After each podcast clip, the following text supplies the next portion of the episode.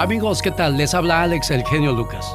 Bienvenidos al viaje número 9, Trozos de mi vida. En este capítulo hablaré del cambio de mi nombre, la experiencia de trabajar en un show mañanero, el sueldazo que me dieron cuando llegué a trabajar a la radio, cómo dejo la radio por primera vez y cómo el diablo se mete a mi vida. Así es, mi querido Alex, ya nos has traído varios capítulos queriendo saber qué pasó. Dinos, en realidad, ¿qué te sucedió? ¿Te encontraste con el diablo de frente a frente? ¿Qué pasó? Bueno, resulta que una madrugada cuando salí de mi turno, llegó Rafael Álvarez a trabajar. Yo salí a las 4 de la mañana y como les conté en el capítulo anterior, yo me quedaba a esperar a que pasara el primer autobús a las 6 de la mañana.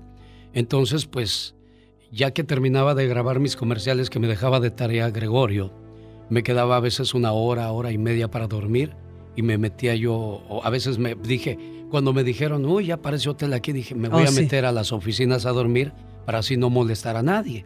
Entonces me metí a la oficina del señor Gregorio. Estaba yo acostado, me estaba quedando dormido. A lo mejor esto le ha pasado a otras personas, ¿eh?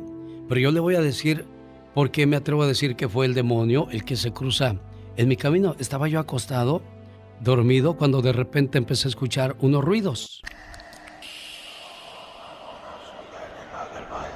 Quise mover mi cabeza para ver qué era sí. y una mano me detuvo así. La me, Agarró, me agarró la frente, y ya no me pude mover. Y yo seguía escuchando esa voz aquí en mis oídos. Entonces me dio mucho miedo y empecé a llorar. ¿Qué, está pasando? Y, me levanté como pude y me fui a ver a Rafael y le dije, Rafa, me asustaron y así como te estoy hablando yo, pero mis ojos no paraban de salir lágrimas. No paraba yo de llorar. Entonces Rafael se asustó y dijo, ay, ¿qué, pasó? Pues es que estaba yo acostado y de repente empecé a oír unas voces y quise voltear y me agarraron la, cabeza. cabeza. Ah, caray. Entonces así pasó la mañana, dije, no sé qué haya sido. Más tarde me dijeron que podría ser el cansancio, el cansancio mental. Cuando tú trabajas eh, haciendo trabajo físico, cargando cajas, acarreando, haciendo, el cuerpo se cansa, entonces pues caes agotado a la cama. Entonces nuestro trabajo es mental, pensamos y pensamos y, me decían que eso podría ser. Entonces, pues al otro día yo, este, al terminar mi turno, no me quise dormir, dije, no, y si me pasa. Me vuelve a pasar, sí. Entonces, pues agarré y me fui a la casa y no pasó. A la semana siguiente me dio sueño y dije, voy a acostarme, pero ya me da miedo dormirme aquí. Sí. Voy a dejar este, la puerta abierta y la luz prendida, y aquí frente a la cabina, la, puerta que daba hacia el pasillo de la, de la radio, había una oficina enfrente. Sí. Entonces dije, voy a dejar la puerta abierta y le dije a Rafa que si dejaba la puerta abierta, para yo este, dormir Sentirte tranquilo. más tranquilo, sí. Pues que, que, que queda todo así como planeamos y de repente volví a escuchar ese ruido. Y dije, ¿otra vez? Otra vez. Pegué mi cabeza a la pared para que si era alguien no pudiera estar detrás de mí. Y me volvió a agarrar la frente cuando quise moverme. y esta vez era más fuerte la, la situación. Y volví a decir, ¿qué es todo esto? Dije, a lo mejor es nada más aquí en el trabajo. Ya sé qué voy a hacer. Me voy a ir a la iglesia a traer agua, bendita, y voy a echar por toda la oficina. Y ahí andaba yo en la tarde, cuando llegué, me fui a la iglesia Cristo Rey a agarrar agua bendita en un frasquito de gotas. Entonces yo ya llegué y empecé, Padre nuestro que estás en el cielo, a echar por todas las oficinas. Y, donde me iba a dormir, ahí le eché más. más. para que no pase nada, dije. Ya con esto yo creo que se acabó. Pues entonces al otro día voy y me acuesto con calma diciendo, ya no va a pasar, pues ya eché agua bendita. Ya está todo el trabajo. Entonces, este, me acuesto, puse unas sillas, me acosté, dije, a lo mejor porque me acuesto en el suelo. Puse unas sillas y me acomodé vuelve el bendito ruido. Cuando yo oigo como cadenas, digo, ya viene otra vez. Y viene otra vez el ruido. Ay, Dios. Y empecé a gritar, porque así le ha pasado a mucha gente que tú gritas, pero nadie te escucha. Nadie te escucha. ¡Rafa! ¡Rafa! Rafa, parece que estás gritando, pero no estás gritando. Dije, ¿qué es? ¿Qué es? Dije, esta radio, no sé, ya no me voy a dormir aquí. Me voy a ir a la casa, no sé qué hago yo, me voy a estar despierto y empecé a caminar saliendo a las cuatro. Dije, ya que caiga un poquito la mañana, me iba yo caminando y me venía caminando. Desde el Nordrich Mall hasta la calle Alizal caminaba yo. A las 10 de la noche empezaba yo a caminar, llegaba como a las 11.20, 11 y media a la radio. En aquel entonces Salinas era muy tranquilo. Sí. Los, los, de las patrullas que me encontraban, como tres o cuatro veces los de las patrullas me echaban raite, porque me veían y me echaban la luz y me decían, hey, what are you doing? Uh, to my work, to my work. oh, vas a tu trabajo. Digo, sí, voy a mi trabajo. Ah, ¿dónde trabajas? En la Lizal. ¿Por dónde? Digo, ahí por 548 East Alizal. Ahí está todavía la, la, radio. sí. Sí, este. Ok, súbete. Digo, ¿de veras? Y me llevaban en la patrulla. Yo en influyente llegaba a la radio. y este. No tenía, pues, ni para una bicicleta. Te voy a decir por qué. ¿Por qué? Aquí voy a hablar acerca de, del capítulo de, del sueldazo que llego yo a ganar a la ciudad de Salinas. Cuando yo llegué de Santa Bárbara, yo ganaba, trabajaba en tres restaurantes. Mi cheque era como de 600 a la, a la quincena, eran 1800, eran 1800 por dos, son 3600 dólares al mes. Eso era lo que yo ganaba en Santa Bárbara, California, más aparte propinas. Entonces, yo cometí un error cuando me vengo a la ciudad de Salinas, porque yo siempre he tenido esa maña hasta el día de hoy. Hasta el día de ¿Cuál maña, Alex? Esa maña de no decirle cuánto me vas a pagar por mi trabajo. A nadie le he dicho eso. Entonces, pues yo empecé a trabajar y me llega mi primer cheque. Ay, ¿cuánto me iré a ganar? Ya trabajé mucho. Siempre empecé a hacer horas, cuentas de mis horas y voy abriendo mi chequezote después de que me quitaron este los impuestos, acordados y todo ese rollo, 240 dólares. Qué susto. En una quincena. Yo dije, ¿y esto? ¿Cómo? se equivocaron, de seguro. Eh. Oiga, es que tú ganas 700 dólares al mes. ¿Al mes? Bueno, pues ni modo, ya estoy aquí. Entonces empecé yo pues a mandarle algo a mi mamá y me quedaba yo como 60 o 70 dólares la para la quincena. ¿no? en ese entonces no pagaba ah, renta, no porque vivía yo con el señor Gregorio. Ah, entonces, este, yo no, yo no pagaba renta. Entonces, este, pues ya lo que me quedaba era para, para comer. A veces Gregorio pues invitaba a la comida, pero pues yo no era su hijo para que me anduviera dando de comer todos los días. Entonces, pues ya iba yo y me me echaba mi, mi taco de ese del de la campana para no hacerles comerciales. ya sé cuál. este, entonces, pues yo con dos taquitos y una soda, pues era para todo el día.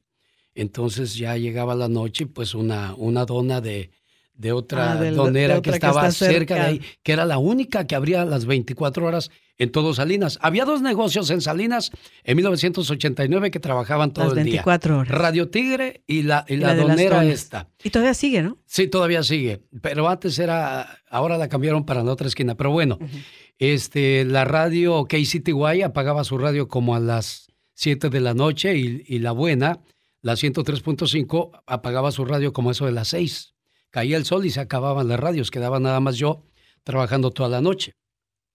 Entonces, pues ya como en lo, eh, cuando tomaba yo el autobús, pues cuando tenía dinero, pero ya cuando a la mitad, a la, a la primera semana se me acababa el dinero, era caminar. Te venías caminando. Y de comida me compraba yo mi caja de sopas Marush, la sopa ah, huevona.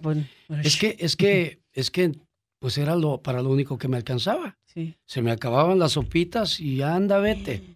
Me acuerdo que le llevaban tacos al señor Ramiro y ya que veía yo que llegaba la, de los tacos, ahí me hacía yo el... como que vine a buscar un disco. ¿Gustas un taco? Un taco. decían, ay, de veras. Y ya agarraba yo mi taco. Entonces, este, le, en, esos días, no, todavía no llegaba el señor Lidio. Eh, mi padrastro llegó, Lidio, yo prefiero decirle Lidio, porque éramos como amigos. Eh, pero eso se lo cuento más adelantito. Entonces, este, se me acababa el dinero. Y un día estaba yo, este, comiéndome mi última sopa maruchan y dije, Ah, qué bonito. ¿Y ahora qué voy a comer después de, de, que, de que se me acabe mi última sopa? Le llamé a Amador y dije, Amador, ¿qué pasó? ¿Cómo vas? Dijo, este, bien, fíjate. ¿Qué tienes? Pues que ya no tengo dinero. Ah, ¿Y eso? Pues es que me pagan bien poquito. Ah, Amador, yo ya me quiero ir a Santa Bárbara. Dijo, no, Alejandro. Aquí todo el mundo está hablando de ti.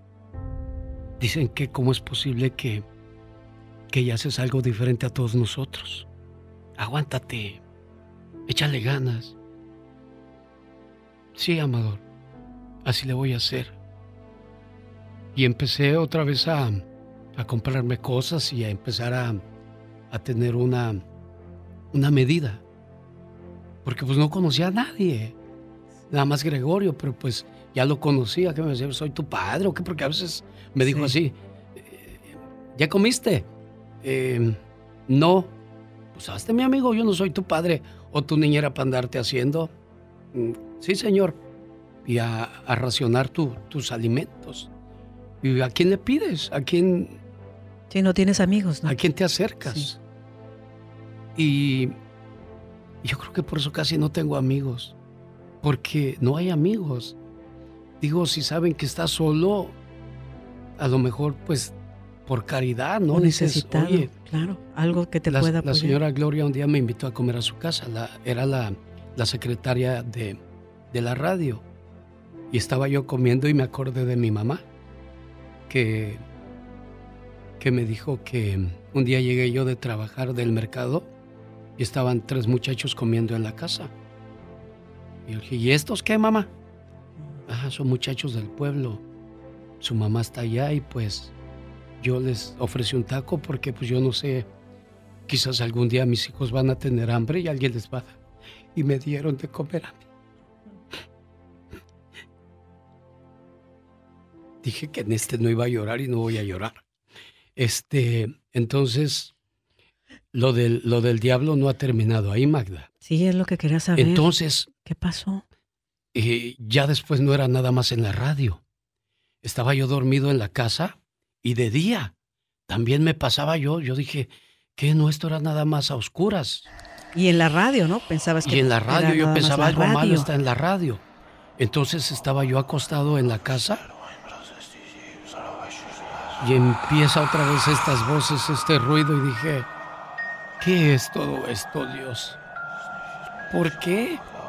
Entonces, en cuanto se fue, eh, no era de que duraba horas y horas, no, era cosa como de cinco minutos, cuando mucho.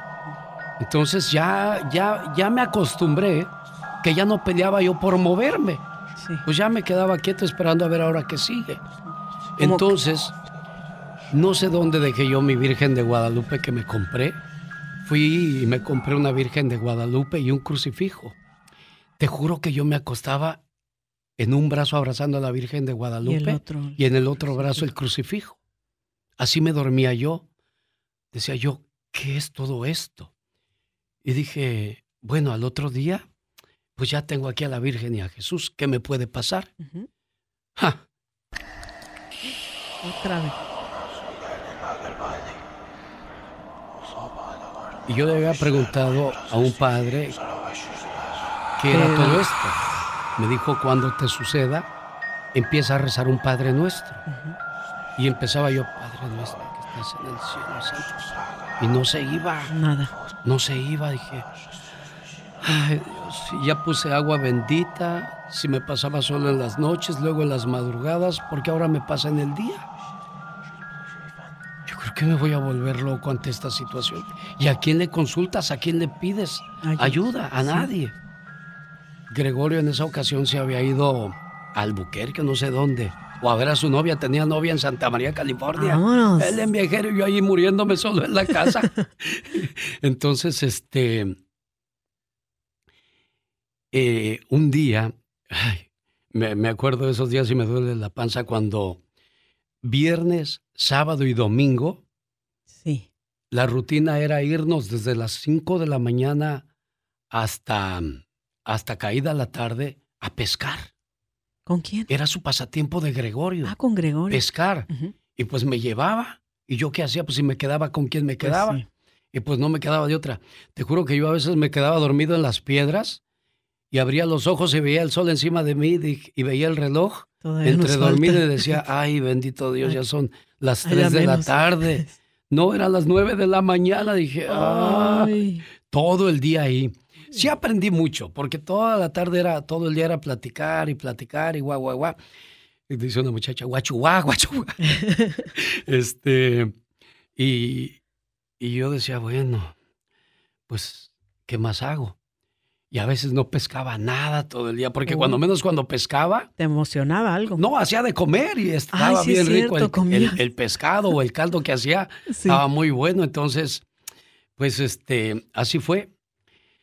La última vez que dejó de aparecer el demonio en mi vida y a partir de ese entonces no le tengo miedo a nada ni a nadie. Sea ser humano, sea, algo que no ves, no le tengo miedo absolutamente a nada ni a nadie yo te paso por un panteón, yo te paso por un este, lugar oscuro, porque antes, cuando yo vi a la muerte, cuando murió mi abuelo, cuando yo, yo vi a la muerte real, como se lo estoy contando, yo la vi real, este, la oscuridad me daba mucho miedo. Yo, yo a todo le tenía miedo. Salía de trabajar de la peluquería a las ocho y media de la noche, se lo juro por Dios. Yo me venía corriendo con los ojos cerrados para no encontrarme nada ni nadie. Qué idiota, yo antes no choqué. Sí, es lo que te iba a Pero en aquel entonces en los ejidos no había ni árboles, ni había nada. Todo derecho, no corría, pasaba Dije, aquí, aquí no hay nadie. Si venía alguien, pues ya ahí me iba yo ya tranquilo, pero ni luz ni nada había en aquel entonces en los ejidos. Entonces, ahí voy, corre, corre, corre, corre, corre. Y bueno, hasta que llegaba a la casa, uy, no me mandaran a la leche en la madrugada. Mi mamá, solo. A las 5 de la mañana había que ir a la leche a la Conasupo. Nunca nadie le Oh. Le, decías que tenías miedo y ahí vas. Bueno, pues a partir de ese momento desapareció el demonio y mis miedos. ¿Cuándo? Entonces me dijo Gregorio, ¿y por qué nunca me dijiste? Fue cuando una madrugada llegamos con Gregorio a, al mar. Digo, oiga, don Gregorio, déjeme por favor dormir aquí en el carro, ¿sí? Es que allá abajo me da mucho frío y no, no, no descanso. Me siento bien cansado. Ándale pues. Y ahí me quedé en el carro. Estaba yo sentado del lado del pasajero, cuando de repente empieza otra vez esto. Dios mío, abrí los ojos y el asiento del conductor se hizo hacia enfrente. Quise abrir la puerta y mis manos no podían abrir la puerta. Y de repente levanté la cara y enfrente de mí, ah, espérame, se me estaba cruzando donde me apareció el diablo, porque esta es la parte final. Ah, ok, sí. Estaba yo un día acostado en, la, en, el, edificio, allá en los departamentos de la Nordrich, allá donde yo vivía con Gregorio. Sí. Eran como las 12 del mediodía. De repente estaba yo acostado y empieza el ruido. Ay, Ahí viene otra vez. Y se abrió la puerta del departamento. Solita, sí. Sí. Y entró un hombre vestido de rojo. Y me agarró de la mano y me levantó y me llevó al estacionamiento de, del centro comercial. Y me subió a un carro. Me sentó en la parte de enfrente del, del cofre, no, de, no del asiento, enfrente del cofre. Y me dijo, agárrate y el hombre de rojo me empezó a dar vueltas por todo el estacionamiento y se reía.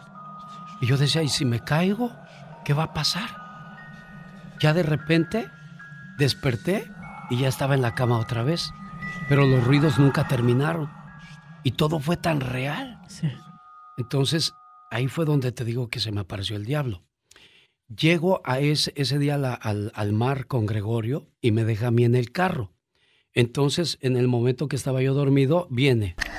Ay, Otra vez. Entonces veo que el asiento se mueve. Intento yo abrir la puerta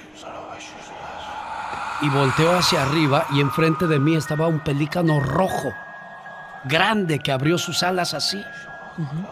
Abrió sus alas así y entonces yo seguía haciendo el intento de abrir la puerta del carro. Por fin la pude abrir. Me disculpan ustedes si hay niños, si hay abuelitos, porque a mí no me gusta. Yo cuando voy a un estadio o voy a un lugar o voy a un restaurante o voy en la calle y escucho a tipos diciendo groserías delante de niños, mujeres, personas mayores, son un asco esos tipos. Oír groserías para mí es lo más asqueroso que pueda haber en esta vida. Yo le he dicho a mis hijos, no digan groserías, por favor, al menos no delante de mí. Y a Omarcito un tiempo le dio por darlas, pero hasta algún día que ya eh, entendió. Se, entendió, se acordó. Dos veces nada más dijo, no dijo muchas. Y ya la última vez que dijo una me dijo, ay, perdón, pa, no te preocupes, mijo. Ya entendiste mi mensaje. Y yo siempre se los dije desde pequeños. Y voy a tener un capítulo especial para mis hijos y para mi mujer. Y este, y, y es que hay gente que dice, ¿y tu mujer? ¿Y por qué no me preguntan por mis hermanos también que no hablo de ellos? Pero siempre metiéndolas, ya sé por dónde van. Bueno, entonces es que no he llegado a esos capítulos, oiga.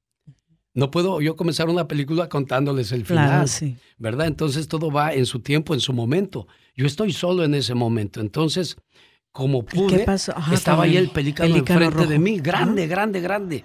Entonces como pude, abrí la puerta y les pedí una disculpa porque en ese momento que abrí la puerta estaba yo ya llorando. ¿Qué, qué es todo esto? ¿Por qué? ¿Me voy a volver loco? ¿Qué es? Me levanto y empiezo a decir, quien seas, no me importa quién seas, no me importa lo que seas, no me importa si me voy a morir ahorita. Quiero que salgas y me digas dónde estás, quiero verte, quiero que me des el rostro, quiero que me... Que, pero Chinga tu madre para acabar pronto la plática. Quien seas, no me importa lo que me vayas a hacer, pero házmelo ahorita porque ya no puedo aguantar esta situación. Y lamentaste la madre. Sí. Y, se acabó todo. Bajé con Gregorio y le dije, Gregorio, me pasó esto. Dijo, ¿desde cuándo? Dijo, desde hace dos meses. ¿Por qué nunca me dijiste? Dijo, porque usted siempre me regaña de todo. Dice, ¿sabes qué pasó ahí, amigo? Te lo voy a decir. Quizás a otras personas les pasó esto y eh, lo experimentaron de otra manera.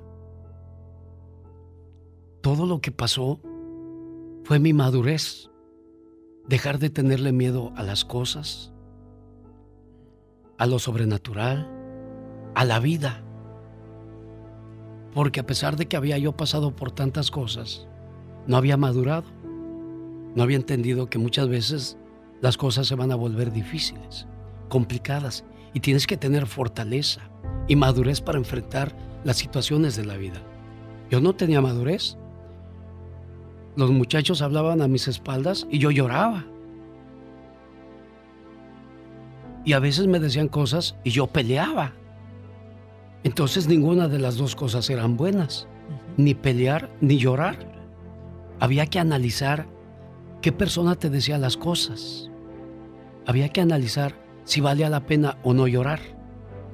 Y he llorado muchas veces, como no se imaginan y no tienen la menor idea. Pero hay una buena razón y justificación. Entonces, dejé de tenerle miedo a la oscuridad, a los retos, a los trabajos, a las personas. No tengo por qué tenerle miedo a nadie. Si me quiere agredir, va a topar con pared. Si me quiere alegar, tiene que tener un buen argumento. Si me quiere enseñar, debo conocer su historial. Eso fue lo que me dijo Gregorio. Estás madurando, Alex. Son tus miedos que se juntaron. Tu soledad, tu niñez. Entraste a la juventud. A las quinceañeras cuando cumplen 15 años dejan de ser niñas ahora son mujercitas, deben de actuar de manera diferente. Bienvenido al mundo de los adultos. Ahora debes de pensar bien las cosas. ¿Se da cuenta usted cuánta sabiduría tenía esta persona? Qué sabiduría. Y a partir de entonces no volvió a pasar nunca más. No volvió a tenerle miedo absolutamente a nada. Y he estado en situaciones muy complicadas. Y bendito sea Dios, he tenido esa fortaleza últimamente será porque ya estoy viejo, pero tú me conoces, yo he tenido situaciones sí, fuerte. donde ya no he madurado, pero vuelvo y me acuerdo y tengo que, que sobreponerme, tengo que saber cómo salir adelante. Entonces, señores, se terminó esa situación complicada, difícil, y maduré. Y yo siempre lo he dicho, el ser humano, sobre todo el hombre, que es el que menos madura, las mujercitas son más maduras, incluso se desarrollan antes, que los hombres. Los hombres tenemos tres etapas. El de la cintura, el del corazón y el del cerebro. Muchos se quedan en la primera etapa, el de la cintura, porque creen que todo es sexo en la vida. La segunda etapa es la del corazón cuando los sentimientos comienzan a florecer hacia las personas que te rodean. Y la tercera, la de la mente, cuando ya piensas las cosas de si vas a lastimar o no a una persona. A veces, cuando yo voy con esta ideología por delante, la gente te juzga o cree que estás loco. Pero es gente que no ha madurado y no quiere, no quiere este, aceptar que muchas veces sabes más cosas que ellos. Y, yo cuando trabajo en la radio no me siento superior ni mucho menos. Tú platicas con un amigo, alguien que te entiende y te puede dar una orientación. Tampoco exijo que la gente capte mis mensajes o, o, los obligo a que los usen. Yo te sirvo el plato en la mesa y si te gusta te lo comes y si no hazlo a un lado y sigue tu camino. Entonces, Qué bonita o qué fea manera de madurar en esta vida, oiga. Muy fuerte, ¿eh? Yo pensé que me iba a volver loco ante esa situación. nos tenías aquí con el Jesús en la boca, dice. Sí, es, es increíble todo lo que, lo que se llega a vivir y todo lo que se llega a pasar. Y como dices, el equilibrio sería buenísimo, ¿verdad? Sí, el equilibrio. Llegó el señor Alexis Anaya a la estación de radio. Cuando llega a Alexis Anaya, pero antes llegó don Román, el famoso tigre de oro que fue el que me bautizó como el genio Lucas, pero eso se lo voy a contar en el capítulo 9, 9 perdón, cómo nace el nombre de Alex, el genio Lucas. Porque yo en ese entonces me llamaba Pablo. Me llamaba Pablo y este, Alexis Anaya traía unas ideas muy locas. Era muy bueno. Cuando se va el señor Gregorio, traen a Alexis Anaya a trabajar como programador. Entonces él hacía el morning show, el show de Doña Coco, la chucha cuerera del aire. No tengo ninguna de esas grabaciones porque todo quedó en cassettes. Mónica el otro día me ah, trajo un cassette que graba, un cassette que grabó el señor Luis y que guarda como recuerdo de mis primeros años. El otro día me escribió mi hijo Mar y me dijo, pa, ¿qué crees que estoy haciendo? Le digo, ¿qué, mijo? Encontré tus cassettes, estoy escuchándote. Te quiero mucho, pa. Uy, yo te quiero más, mijo. Entonces, este, ahí está mi show con Doña Coco y, y me, me, gustó trabajar con Alexis. Era muy loco, arriesgado y sin miedo a experimentar, pero él me volvió una máquina de trabajo.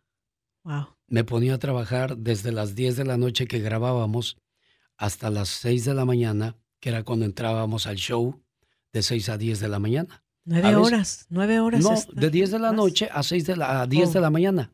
Ah, ok. Échale lápiz de, de 10 de la noche a 10 de la mañana. 12. 12 horas, sin parar y de noche. Oh. Entonces terminabas fundido, agobiado.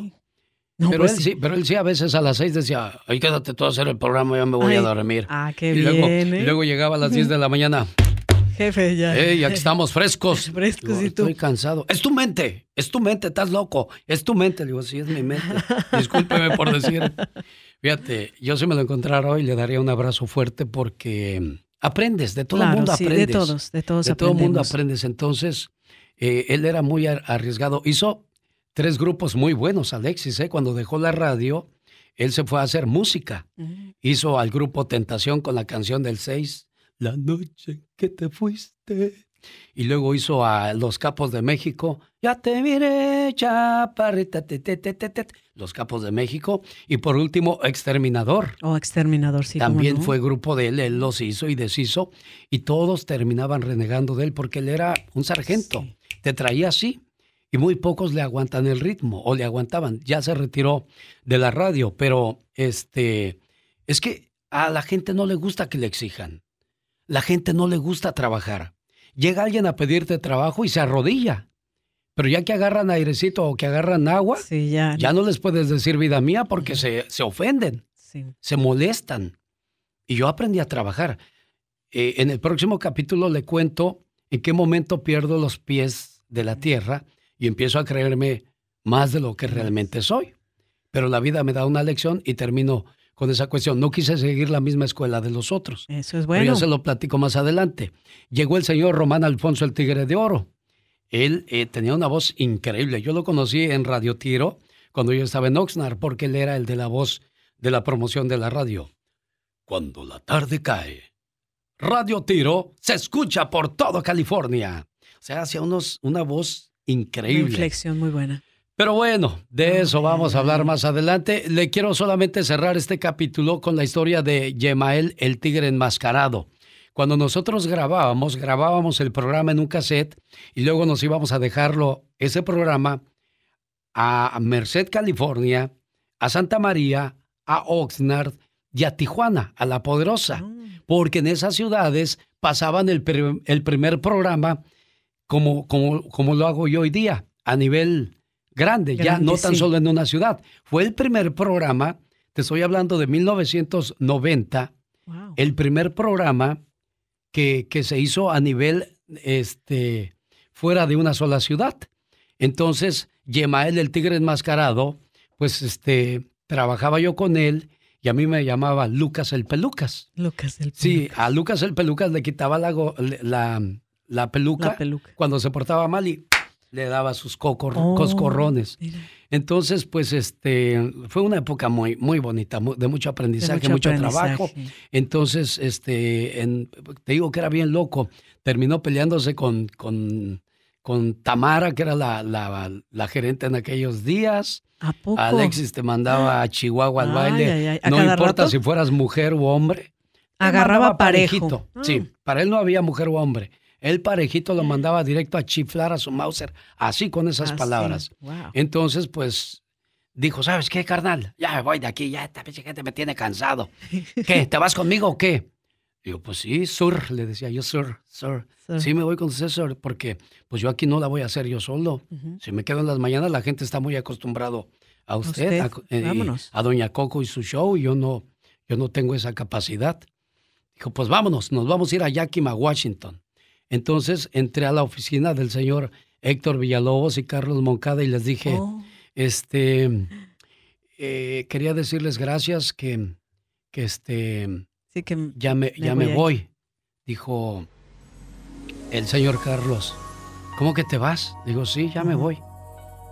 Dice, mira, nosotros ya hablamos aquí con Héctor y queremos este, pedirte que tú seas el director de programación de la radio. Vámonos. Comienza a escribirse la historia de un servidor de, en otra etapa dentro de la radio, este fabuloso medio de comunicación que me ha llevado a tocar corazones, me ha llevado a tocar almas y me llevó a tocar la gloria. Le cuento más en el próximo capítulo de todas las cosas que han pasado desde 1990 hasta el día de hoy en esta radio. Fabuloso, Alex. Magda, Gracias. Un placer enorme, Alex. Ya sabes que te quiero.